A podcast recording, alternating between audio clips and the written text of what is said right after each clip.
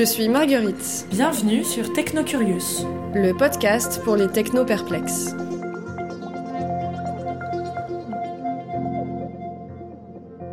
Les 12 et 13 mai 2017, une cyberattaque de grande ampleur paralyse les ordinateurs de multinationales et de services publics d'une centaine de pays.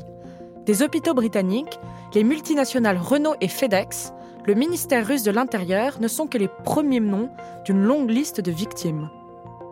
En mars 2018, on découvre que les données de 87 millions d'utilisateurs de Facebook ont été récupérées par Cambridge Analytica, une entreprise spécialisée dans l'influence politique et qui a contribué notamment en 2016 à la campagne présidentielle de Donald Trump.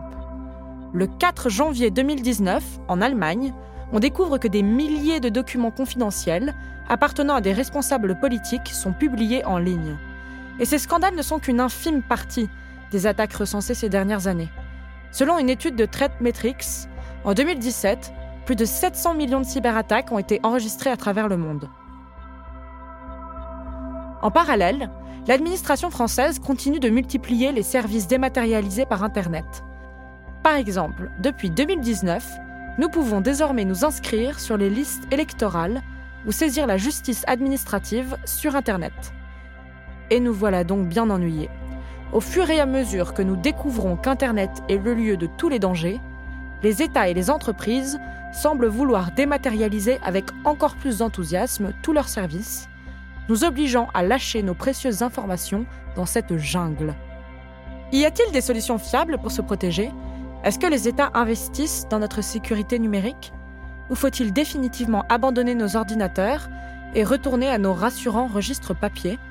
Nous avons invité Jean-Karim Zinzindoué, membre de la direction des systèmes d'information et de communication au ministère de l'Intérieur, pour nous aider à y voir plus clair. Peut-on encore avoir confiance dans Internet? Mais d'ailleurs, qu'est-ce qu'exactement la confiance numérique? Alors pour moi, la confiance numérique, c'est tout ce qui va permettre aujourd'hui, avec tout le processus de dématérialisation, de tout ce qu'on fait, euh, notamment sur Internet, sur le mobile, etc., de pouvoir remplacer tout ce qu'avant on faisait avec du papier ou en face à face. Donc par exemple, euh, avant j'allais à la poste pour envoyer mon courrier recommandé, il fallait que j'ai un vis-à-vis avec le postier qui vérifiait mon identité et qui me permettait soit de l'envoyer, soit de le retirer. Toutes les, toutes les démarches à faire en préfecture. C'était euh, le même type de procédure. Quand je signais un document, il fallait préalablement enregistrer une signature auprès de la banque, par exemple, pour un, pour un chèque. Et, ensuite, la banque avait la possibilité de vérifier tout ça.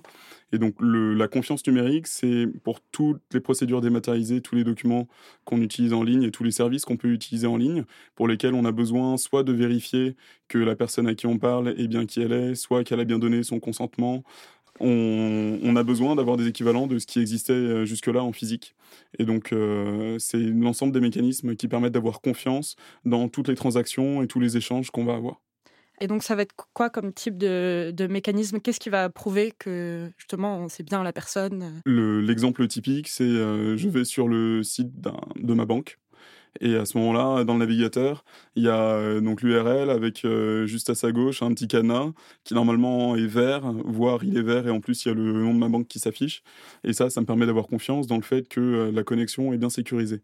En fait, le fait que cette connexion soit bien sécurisée, c'est que dans le, dans le cœur du navigateur Internet lui-même, il y a un certain nombre de données qui appartiennent à des entités qui, en gros, ont vérifié que ma banque était bien qui elle était et permettent de protéger du coup un secret qui appartient uniquement à ma banque et qui fait que quand je lui parle, elle me, en fait, elle me présente la preuve qu'elle détient ce secret et ça, du coup, le navigateur est capable de le vérifier et ça nous permet d'avoir une, trans ils ont une transaction de confiance, non seulement parce que je sais à qui je parle, mais aussi parce que euh, lors du protocole d'échange entre ma banque et moi, tout va être sécurisé en se basant sur euh, les secrets qu'on va échanger à ce moment-là. Imaginons, euh, je suis quelqu'un de malveillant. Quelles sont les informations que je vais essayer de récupérer? Quelles sont les informations les plus intéressantes pour arriver à ma fin et, avoir accès à, mon compte en banque, par exemple? Alors, malheureusement, quand on est malveillant, il y a beaucoup, beaucoup de choses qu'on peut, qu'on peut essayer. Euh, quand on parle de services de, confiance, euh, un, des, composants centraux des services de confiance, c'est ce qu'on appelle un certificat. Donc c'est effectivement ce que je vais présenter à l'utilisateur qui se connecte. Donc pour lui, c'est invisible, c'est son navigateur directement euh, qui va le vérifier. Et en fait, ce certificat, c'est de la cryptographie asymétrique. Donc le certificat présente ce qu'on appelle une clé publique. Derrière, moi, je suis en possession, enfin le, le site est en possession de la clé privée. Et connaissant euh, sa clé publique parce qu'il me l'a présentée au moment de, de la connexion, euh, il va pouvoir m'envoyer grâce à sa clé privée la preuve que euh, c'est bien lui qui est en possesseur en gros du, du second morceau du puzzle. À partir du moment où j'arrive à usurper l'identité du site web, donc si j'arrive à présenter alors soit une même clé, soit un certificat qui correspondrait à un autre jeu de clés publiques-privées, mmh. bah à ce moment-là, en fait, je me fais tout simplement passer pour le site web. Et dans ce cas-là, je peux récupérer absolument tout.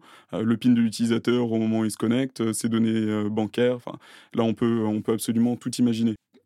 On va dire que ça commence par de l'impersonnification. On va, on va se faire passer pour quelqu'un d'autre, que ce soit d'ailleurs le client ou le serveur. Et à ce moment-là, soit on se contente de faire de l'écoute passive. Donc, par exemple, c'est ce qu'on appelle l'homme du milieu, le man in the middle. auquel cas, bon, on intercepte tout et puis on s'en sert pour plus tard. Soit on peut carrément bah, chercher à, passer carrément pour le, site de la banque et à ce moment-là récupérer directement des données.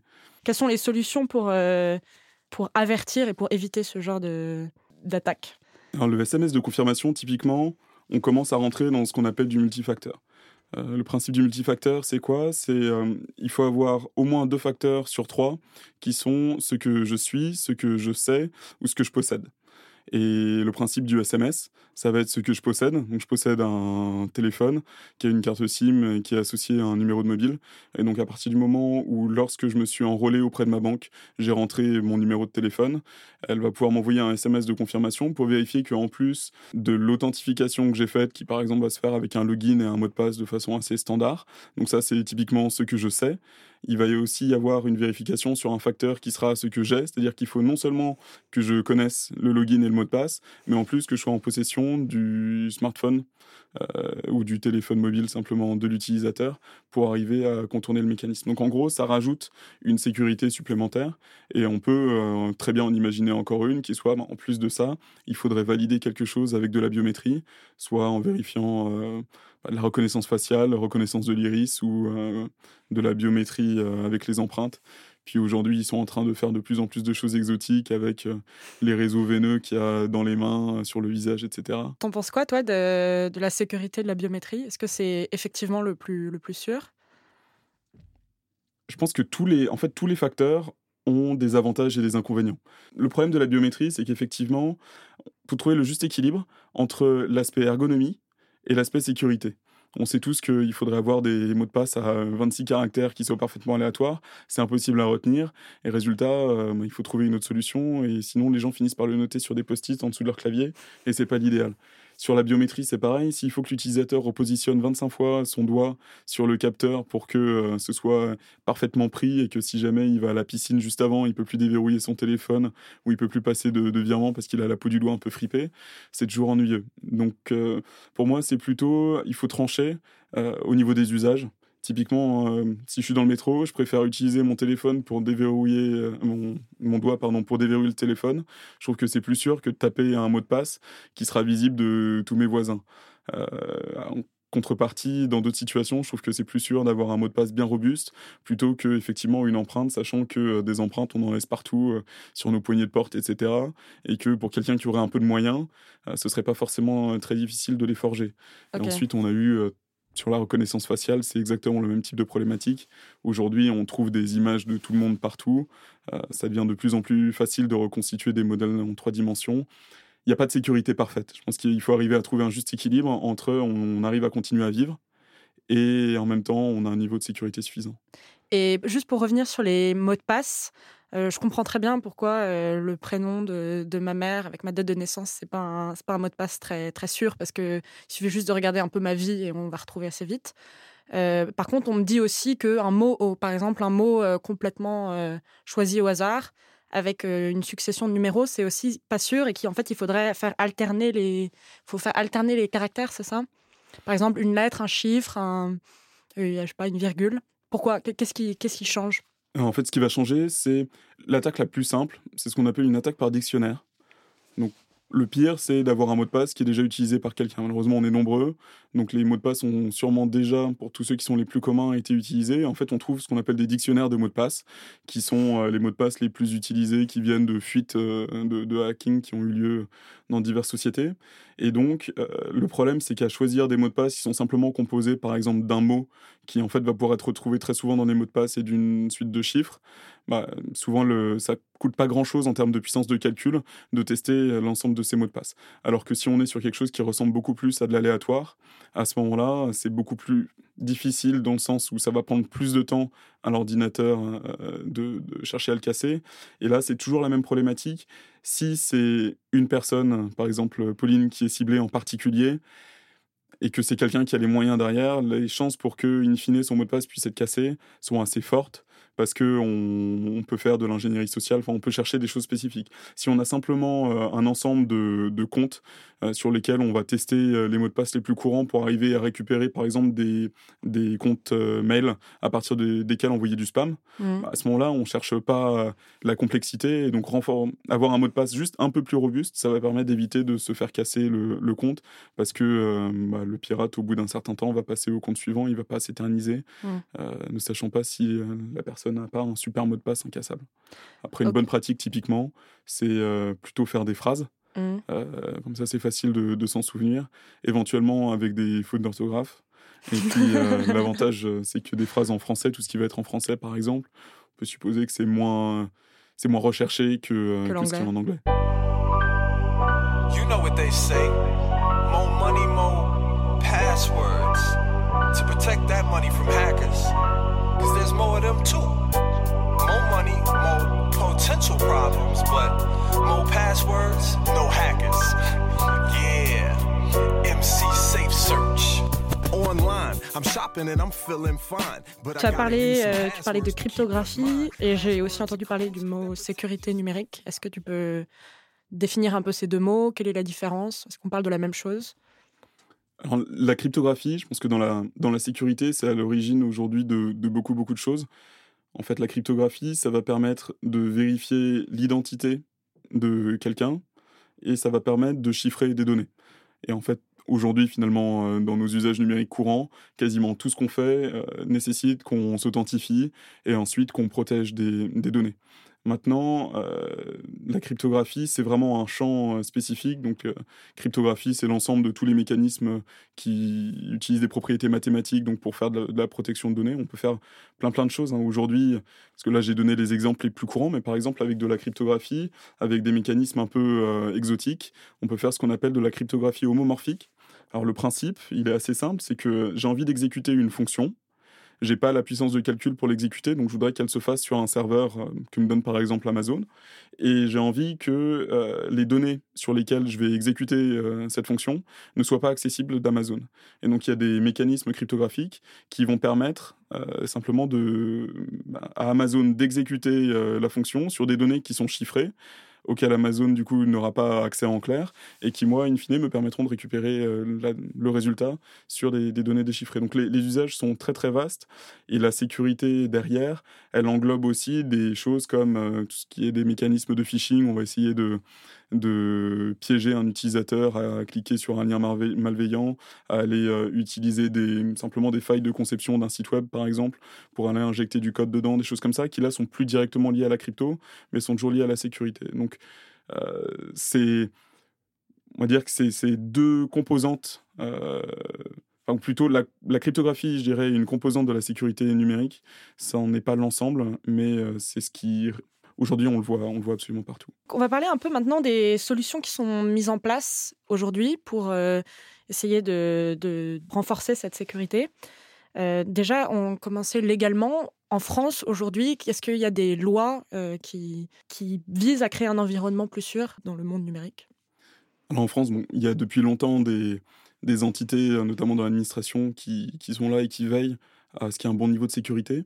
Maintenant, euh, aujourd'hui, l'agence qui s'en occupe s'appelle euh, l'ANSI, ANSSI, c'est l'Agence nationale de la sécurité des systèmes d'information. qui émet en fait un certain nombre de, de, guides, de préconisations et de textes sur ce que sont les bonnes pratiques et les niveaux de sécurité à respecter. Alors le grand virage, c'est que jusque-là, l'ANSI avait publié le règlement général de sécurité, donc le, RGS, euh, qui aujourd'hui est dans sa version 2, qui s'adresse euh, aux administrations, qui en fait leur impose un certain niveau de sécurité, euh, typiquement pour les échanges entre les administrations. Donc ça, c'est donc c'est un règlement qui est assez euh, verbeux et qui liste euh, toutes les bonnes pratiques sur euh, combien de temps est-ce que je peux avoir certaines fonctions de sécurité indisponibles, comment est-ce que je dois faire la séparation des rôles entre les gens qui sont administrateurs des solutions de sécurité pour qu'il n'y ait pas une personne qui ait trop de, de pouvoir, qu'on puisse faire pression sur lui, etc. Donc ça, c'est très orienté sécurité. Et la grosse nouveauté, c'est que depuis 2014, l'Europe a émis un règlement qui s'appelle le règlement EIDAS, mmh. qui traite de tout ce qui est de l'identification électronique et des services de confiance. La nouveauté avec EIDAS, c'est que c'est un règlement européen et ce qu'il cherche, c'est à uniformiser d'un point de vue juridique la reconnaissance des différents mécanismes. Donc un exemple très simple, c'est la signature pour qu'une signature soit reconnue comme étant valide quand c'est une signature électronique. Donc il y a une entité nationale qui reconnaît que euh, le niveau de signature correspond à un certain niveau de sécurité dans le règlement UIDAS. À ce moment-là, tous les pays européens sont obligés de reconnaître cette signature comme étant valable au même titre euh, qu'une signature manuscrite. Prenons l'exemple de, l'authentification. Mmh. Euh, il y a trois niveaux d'authentification selon le règlement européen UIDAS. Il y a de l'authentification faible, donc on va dire c'est du login mot de passe. Il y a de l'authentification substantielle, on est plutôt sur du multifacteur. Et on a de l'authentification forte, ou enfin, plutôt élevée, euh, avec la dénomination exacte. Et l'authentification élevée, elle impose qu'il y ait au moins, en gros, une, une puce. Euh, il faut qu'il y ait un support euh, sécurisé. Et donc ça, c'est vraiment nouveau, c'est vraiment très intéressant, on est en avance. Euh, par rapport aux États-Unis, par exemple, euh, sur ces choses-là, parce que du coup, ça va permettre de fluidifier énormément tout ce qui est échange, transactions, authentification, etc. Et en France plus particulièrement, est-ce qu'on a des exemples de services? Un exemple euh, qui est peut-être bien connu, c'est France Connect. Mmh Donc France Connect, c'est un portail qui aujourd'hui permet de...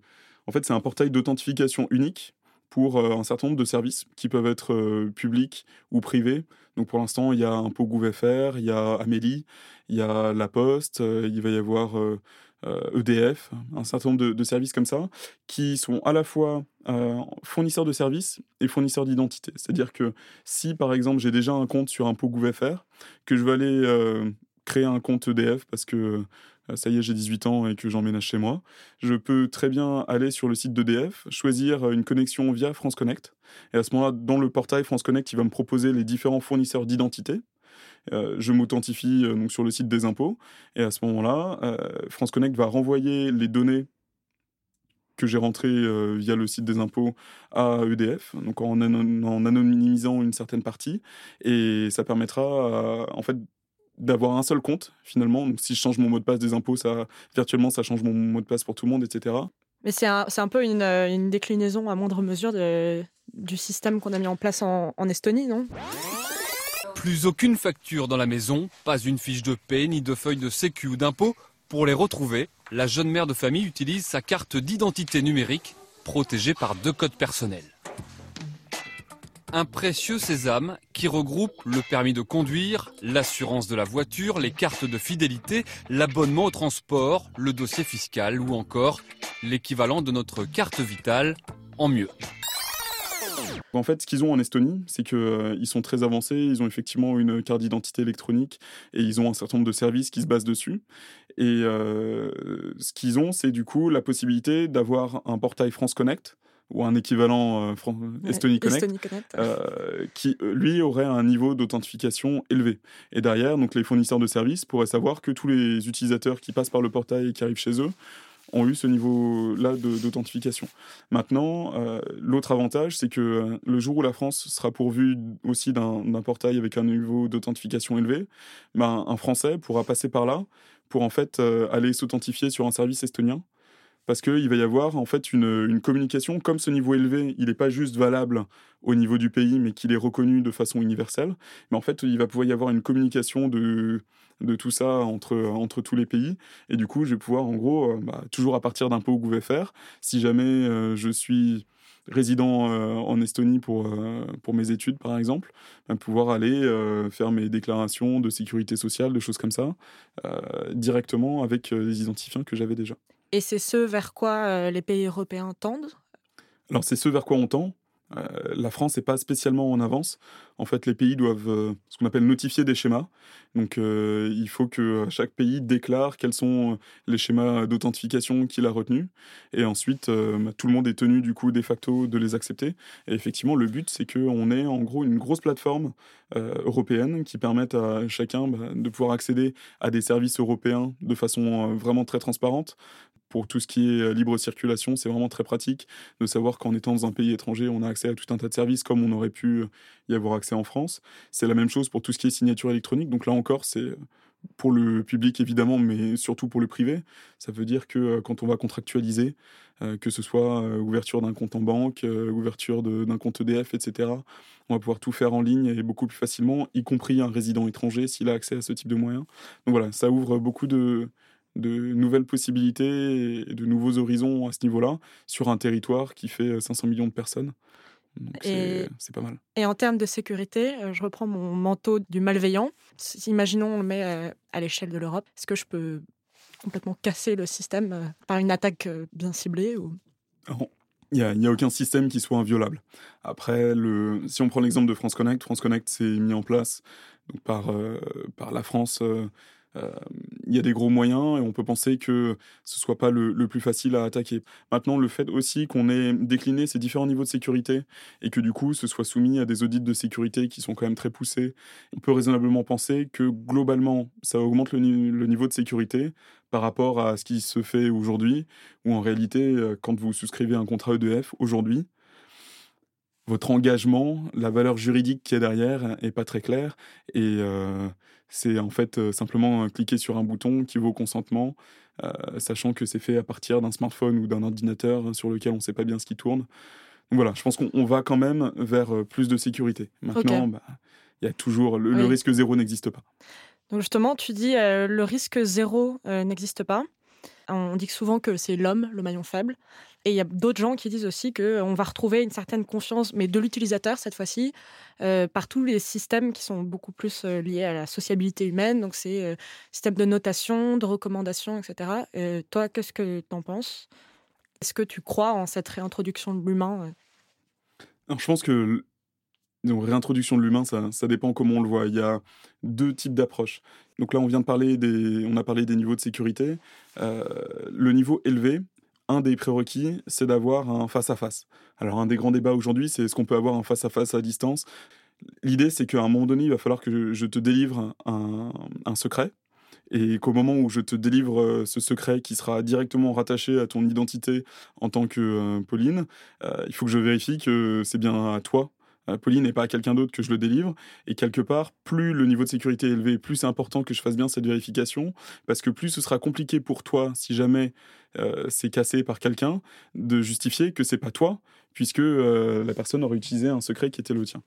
Donc euh, à ce moment-là, le face-à-face, ça reste nécessaire. Et en fait, les face-à-face, la Poste propose un face-à-face chez les gens, par exemple, parce que le postier vient, il vérifie l'identité de la personne. Donc ça, c'est des choses qui sont un peu novatrices. Et effectivement, ta suggestion qui est de dire, bah, sur quelque chose de, communautaire, si par exemple suffisamment de personnes attestent du fait que tu es bien Pauline, bah, à ce moment-là, ça pourrait euh, faire objet de, face à face. On pourrait effectivement euh, réfléchir à ce type de, mécanisme.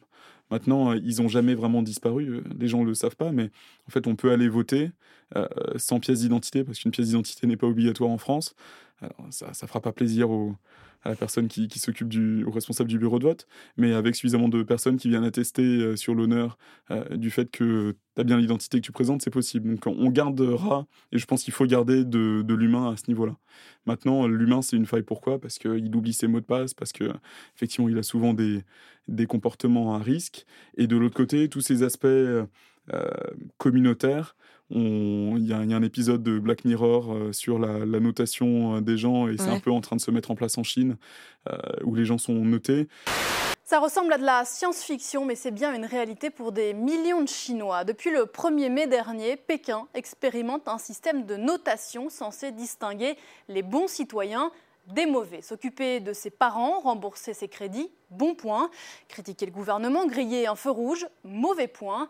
Je pense qu'il faut aussi faire très attention aux dérives que, que ça peut avoir. C'est-à-dire que euh, le simple fait de ne pas être d'accord avec la communauté n'est pas forcément une raison pour euh, être mis au pilori ou ne pas pouvoir se, se voir délivrer euh, certains services. Donc je pense qu'il faut aussi faire très attention en termes de, de protection des libertés individuelles. de cet aspect, c'est la communauté qui, qui, peut noter, qui peut... le plus grand nombre n'a pas toujours raison. Exactement. Ou en tout cas on devrait avoir toujours le choix. Et donc, je pense que c'est important, ben, d'abord, dans, tous ces services, il faudra toujours laisser le choix euh, aux utilisateurs de, faire autrement. Il faudra aussi veiller à tout ce qui est problématique euh, d'inclusion que ce soit ben, pour des gens qui auraient des handicaps. Euh, quelqu'un qui a un handicap visuel, ça peut être très compliqué d'utiliser certains types de services. Donc évidemment, il faut penser à comment on peut faire. La possession d'un smartphone aujourd'hui, c'est très répandu, mais c'est pas obligatoire et d'ailleurs même dans un téléphone euh, mobile tout court, euh, c'est pas 100% de la population. Donc effectivement, ça fait partie des enjeux de demain, d'arriver euh, d'un côté à s'insérer dans les usages du digital très largement, et en même temps de pas exclure de fait des gens qui, qui auraient fait le choix, et c'est leur droit, de pas adopter ces... Ouais, de pas adopter les, les, nouvelles solutions. Ouais.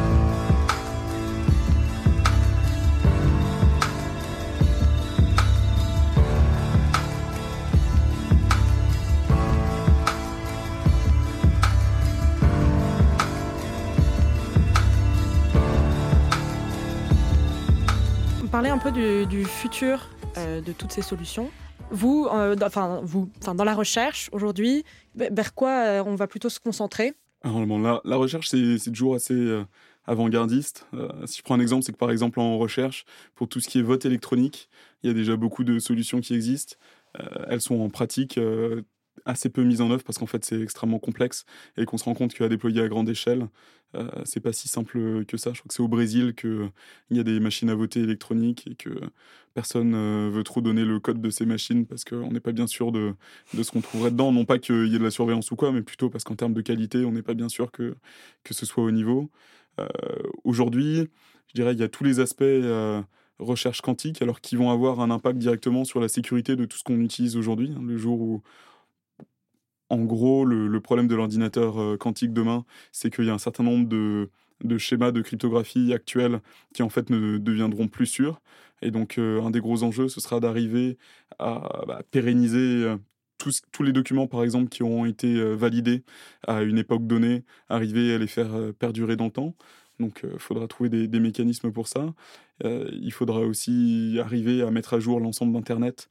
donc, il faudrait avoir des choses qui soient post-quantum ready euh, pour après. Je crois que ce qui est certain, c'est que euh, il va falloir de toute façon avoir de plus en plus ce type de, mécanisme parce qu'on va avoir de moins en moins de papier, les gens vont de moins en moins chercher à se, déplacer. Euh, maintenant, la question de comment le mettre en œuvre plus tard et comment résister à toutes les attaques dont on sait qu'elles vont arriver dans 5, 10 ou demain, bah, c'est c'est de la réaction euh, jour par jour. C'est ça, et c'est ce qui fait de la recherche euh, un secteur intéressant. Euh, dernier point, c'est un sujet qui est assez complexe. si on devait avoir un peu une démarche d'éducation vers le grand public, vers quoi tu, tu insisterais plus? Pour que les gens aient un comportement plus sûr alors, Je pense que la pédagogie, elle passe par plusieurs points. D'abord, il y a comprendre un peu le quand on dit que les communications sont chiffrées sur Internet, qu'on a le petit canavère dans le navigateur, etc. Euh, bien comprendre euh, ce à quoi ça correspond. Alors je pense que euh, expliquer cette notion de clé publique, clé privée, c'est c'est vachement important en fait. Grosso modo, la clé publique permet de vérifier qu'une action cryptographique qui a été faite avec la clé privée a bien été faite avec cette clé privée, qu'elle ne peut être faite avec rien d'autre. Ensuite, il y a tout l'aspect multifacteur euh, aujourd'hui, de plus en plus, les services type Google, etc., poussent euh, l'adoption des, multifacteurs. Et c'est vraiment, j'ai envie de dire, ça coûte pas très cher. En réalité, on a toujours notre smartphone avec nous, par exemple. Et donc, euh, s'il faut avoir un mécanisme de, de, confirmation sur un téléphone quand il y a une action particulière, donc les banques le mettent en place parce que c'est leur intérêt. Mais par exemple, si vous vous connectez sur votre compte le, compte de votre euh, fournisseur de mail euh, avec un, nouveau, un nouvel appareil. Devoir confirmer systématiquement euh, avec un second facteur que c'est bien vous, c'est quelque chose qui, paraît intéressant et qui en réalité coûte pas très cher. Aujourd'hui, euh, taper un PIN à quatre chiffres sur son téléphone ou mettre son doigt sur le capteur d'empreinte, euh, c'est pas très cher. Donc je dirais que rien que sur ces deux aspects-là, ça renforcerait beaucoup la sécurité, comprendre comment fonctionne la sécurité sur Internet, mécanisme de certificat, et puis comprendre le fonctionnement du multifacteur. Aujourd'hui, il y a plein de gadgets, euh, entre guillemets, qui permettent de le faire simplement. Donc, soit sur un téléphone, soit il y a des petites clés USB, euh, type euh, clé YubiKey, qui permettent de faire ça assez simplement et qui permettent de passer pour un as de la sécurité. Donc, ça, ça, donne ça coûte pas cher. impression.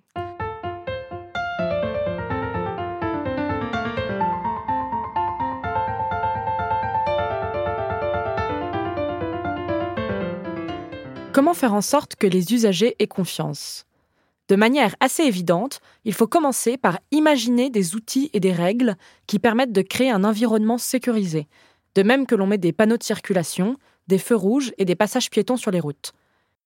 Mais comme le rappelle Jean Karim, le risque zéro n'existe pas. L'usager peut enfreindre les règles, les outils peuvent avoir des failles.